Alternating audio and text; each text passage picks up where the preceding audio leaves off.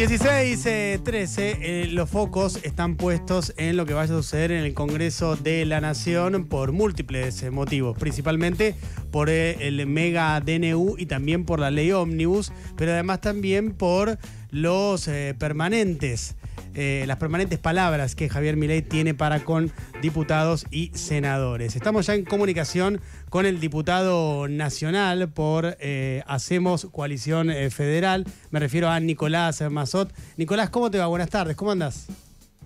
¿Qué tal, Diego? Buenas tardes a vos y a todo el piso y feliz año. Feliz año para vos también. Lo primero es, ¿cómo estás viendo estas, como diputado te lo pregunto, las permanentes palabras que está teniendo ley para con el Congreso, como por ejemplo el mensaje que tuvo el sábado eh, por la noche y algunas otras cuestiones que viene afirmando en relación a los diputados y los senadores.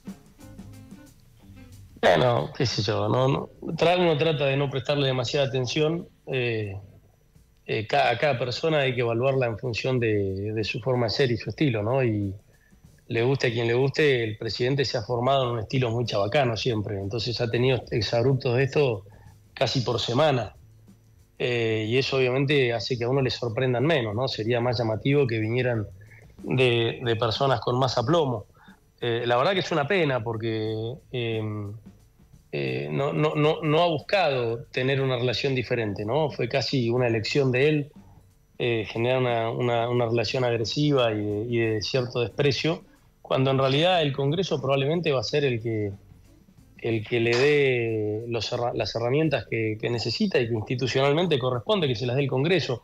Él tiene una gran confusión que es pensar que el triunfo electoral eh, le da mandato para cualquier cosa, ¿no? Es una confusión que eh, vale la pena aclarárselo a mucha de la gente que, eh, que, lo apoya y, lo digo, digamos, muchos de nosotros inclusive lo votamos, ¿no es cierto?, en la segunda vuelta, de manera que esa, ese argumento de me votó el 56 como si todos los que osamos sugerir una mejora de algún, de algún punto o esbozar alguna crítica constructiva, eh, fuéramos automáticamente arrojados al otro 44 que pareciera condenado al silencio absoluto y sin ninguna garantía.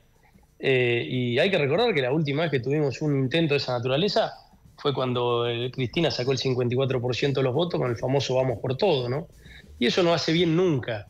No puede depender del contenido del vamos por todo. No puede ser que si estamos de acuerdo con, el, con lo que incluye ese vamos por todo, entonces se justifica y si estamos en contra nos ponemos institucionalistas, ¿no es cierto? Hay que tener la mesura de, entender que un país es una síntesis permanente de posiciones encontradas, que hay que intentar en el juego republicano y de las representaciones de pasar en limpio aquellos acuerdos que pensamos respetar durante décadas y que cada tanto, como pasa en Chile o en otros países, cada 30, cada 40 años se para la pelota y se revisan cuestiones más profundas y que mientras tanto lo que, lo que discute el sistema de partidos son cuestiones menos profundas menos estructurales y más coyunturales. La Argentina tiene que poder lograr eso, no, no, no va a haber ni un Milei ni ningún Mesías Salvador que le dé a la Argentina una salida de empleo y de inversión duradera, en tanto y en cuanto eso no ocurra en el marco de, una lógica de, partidos eh, eh, consensuada, digamos, y con ciertos acuerdos de largo plazo. Y eso es una pena, porque, viste, pareciera que la Argentina eh, se, se amaca entre, entre procesos totalitarios con malas ideas y procesos totalitarios con buenas ideas, pero nunca nos puede tocar eh, un, proceso, digamos, eh, republicano de buenas ideas, ¿no? Y bueno, parece una condena que, que, ojalá el presidente se aleje rápido de esto, ¿no? Porque, de vuelta, acá desde el Congreso no se entiende bien, tienen capacidad de formar mayorías, tienen capacidad de encontrar acuerdos para la mayoría de las cuestiones que están planteando, eh, y por el contrario eligen otro camino, ¿no? Eh, entre las eh, palabras que tuvo el sábado hacia el Congreso de la Nación, dijo que si no le respaldan la ley ómnibus que él presentó, vamos a ingresar en una catástrofe de proporciones bíblicas. ¿Eso cómo lo tomás? No, no, no, creo que tampoco, tampoco corresponde detenerse mucho en el análisis, Diego. Es decir, esta lógica de que de que el disenso es corrupción y de que solamente hay un camino posible de que la Argentina eh, vuelva a encontrar un, rumbo, me parece que, no es cierta, no es correcta. Eh, y por el contrario, creo que la única manera posible eh, no tiene que ver con el contenido, tiene que ver con el compromiso de que aquellas reformas que, establezca el Ejecutivo del Congreso eh, en, el juego republicano duren, de una vez por todas duren. Es decir, no tiene tanto que ver con el sentido de las reformas, que por supuesto es importante, como sí tiene que ver con que demos la sensación de que no depende de una nueva elección y de un nuevo cambio de gobierno que las reformas que transcurramos hoy sean desandadas en dos años. El peor mal de la Argentina de los últimos 30 años fue ese. Entonces, eh, creo que es importante ratificar la dirección de fomento de la iniciativa privada, de fomento de las exportaciones, de, desregular y desburocratizar la vida, la vida argentina, de poner al Estado en, un lugar correcto en, muchos, en, muchos, en muchas disciplinas ha tenido un lugar excesivo en la acumulación de los años. Todo eso creo que tiene que ver con lo que la gente eligió y hay que respetarlo.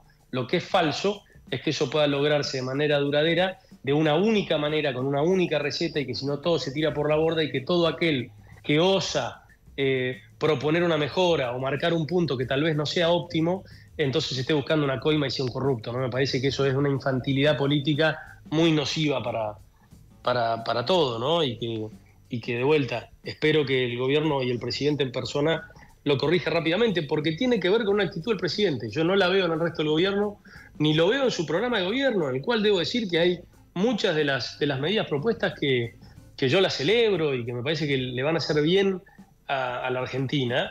Eh, no puede ser que aquellas que consideremos que no eh, sean un punto de, de, discusión respecto de lo más básico que tiene que tener el Parlamento. El Parlamento es el lugar donde se discute, a viva voz, mirándose a la cara, diciendo argumentos.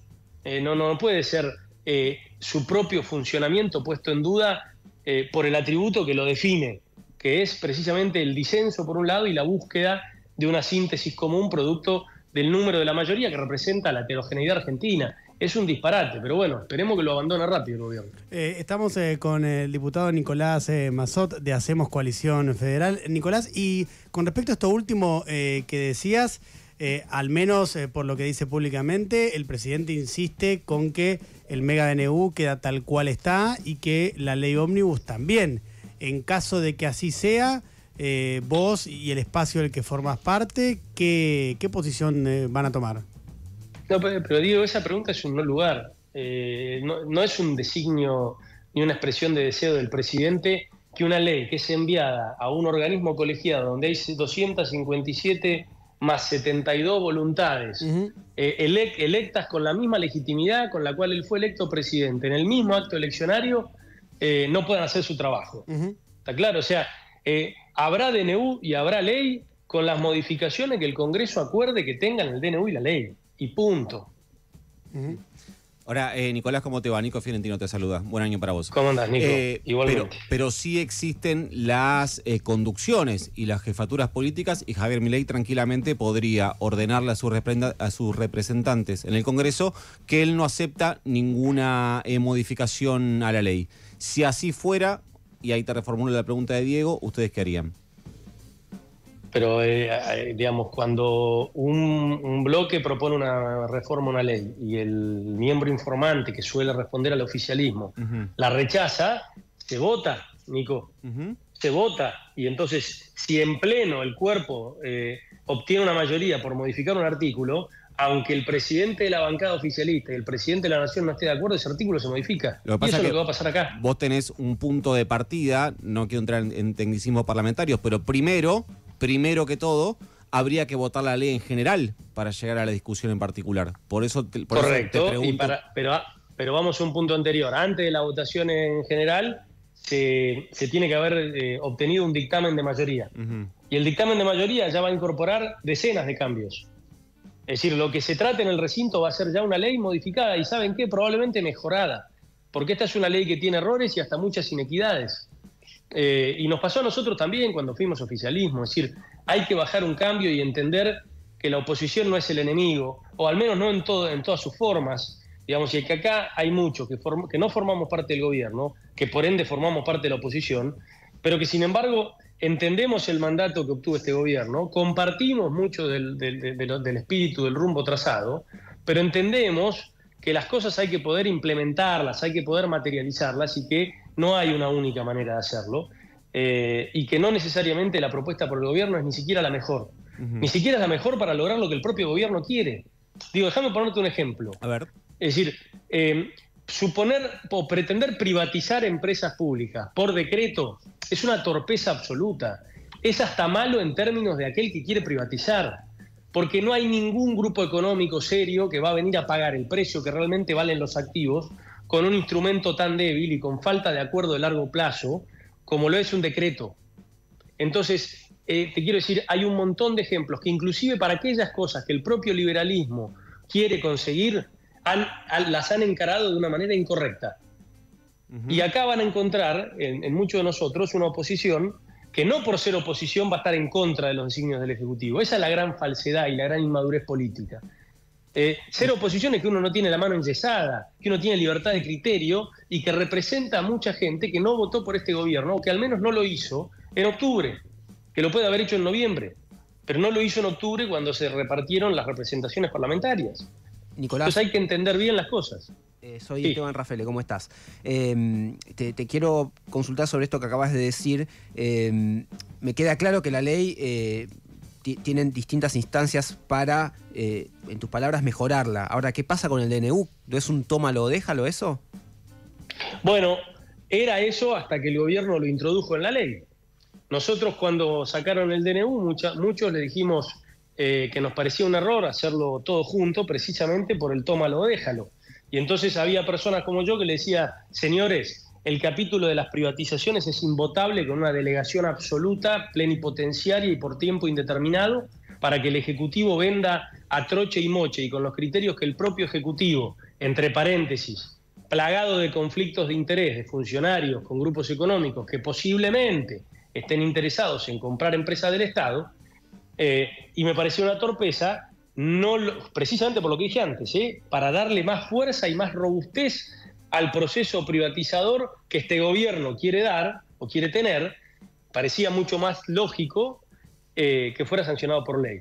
Bueno, entre, entre muchos otros comentarios le hicimos ese y el gobierno, ¿qué hizo? Agarró el capítulo de privatizaciones del DNU y lo metió íntegramente de vuelta en la ley. De manera que, ¿qué es lo que está haciendo el gobierno? Está permitiendo que legislemos de manera espejada el DNU en la propia ley. Y, dicho sea de paso, al, haber incorporado el DNU en el tratamiento de la ley, eh, lo que el gobierno hace implícitamente es habilitar el tratamiento del DNU en extraordinarias. Entonces nosotros podríamos modificar el contenido del DNU eh, dentro de la misma ley que, al mismo tiempo busca ratificarlo. No me quiero poner muy técnico, mm. lo que tiene que quedar claro acá es que nosotros entendemos que el gobierno habilitó eh, el tratamiento parcial del DNU adentro de la ley Omnibus. Eh, estamos hablando con eh, Nicolás eh, Nicolás, te hago una más. Y con respecto a esto que estamos detallando, tanto en la ley Omnibus como en el mega DNU, hay, y sobre todo en este último punto, en el del mega DNU, cierta estrategia de dilación por parte del gobierno, en el sentido de que, por ejemplo, la comisión bicameral que tiene justamente que tratar en comisión el Mega DNU todavía no está conformada? Bueno, eh, ahí hay que preguntarle más al oficialismo. Yo entiendo que eh, el, bloque de Unión por la Patria no ha enviado todavía a los integrantes a la comisión, entonces eh, no, no queda claro quién es el que está demorando, pero, pero bueno, más allá de, de, la comisión o no comisión, los plazos del DNU corren, corren lo mismo y, eh, y el tratamiento del DNU ya está habilitado. Lo que quiero decir es, eh, me da la impresión de que habiendo sido incluido el DNU y muchos de sus capítulos en la ley, queda descomprimido de alguna manera el, vehículo del DNU porque se sobreentiende que aquellas cosas que no cierran eh, del DNU pueden ser discutidas parcialmente y modificadas parcialmente en la ley. Es Nicolás Mazote, diputado nacional de Hacemos Coalición Federal. Nicolás, gracias por la entrevista. Un abrazo grande. Un abrazo para ustedes, muy buen año. Hasta luego, igualmente. Arroba Mejor País 899. Seguinos. Nosotros ya te estamos siguiendo.